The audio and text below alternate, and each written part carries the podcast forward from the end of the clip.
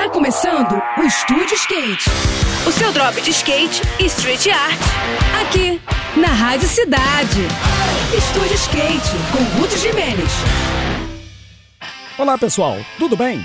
No último domingo rolaram as finais do Super Crown da Street League, o maior evento da modalidade em todo o ano, que foi realizado na Arena Carioca, aqui no Rio. O nível técnico da disputa foi muito alto, reservando fortes emoções do início ao fim a todo o público que acompanhou o campeonato. Na final feminina, a favorita Raíssa Leal conquistou o lugar mais alto do pódio e levou o troféu para casa, fechando seu ano com chave de ouro. Ela já havia ganho as três etapas anteriores do circuito, mas teve de dar tudo de si e até deu um susto na galera quando sentiu dores no abdômen ao final da sua segunda volta. A vitória só foi confirmada na última manobra e o pódio foi completado pelas japonesas Funa Nakayama e Momiji Nishia. Já no masculino, o português Gustavo Ribeiro também se tornou campeão mundial na última manobra, um fato que quase fez o local vir abaixo. O pódio foi completado pelos norte-americanos Braden Hoban e Chris Joslin. E o brasileiro melhor colocado foi o Felipe Gustavo, que terminou em quinto lugar. No próximo programa, eu vou falar sobre o Vert Battle, o circuito brasileiro de vertical,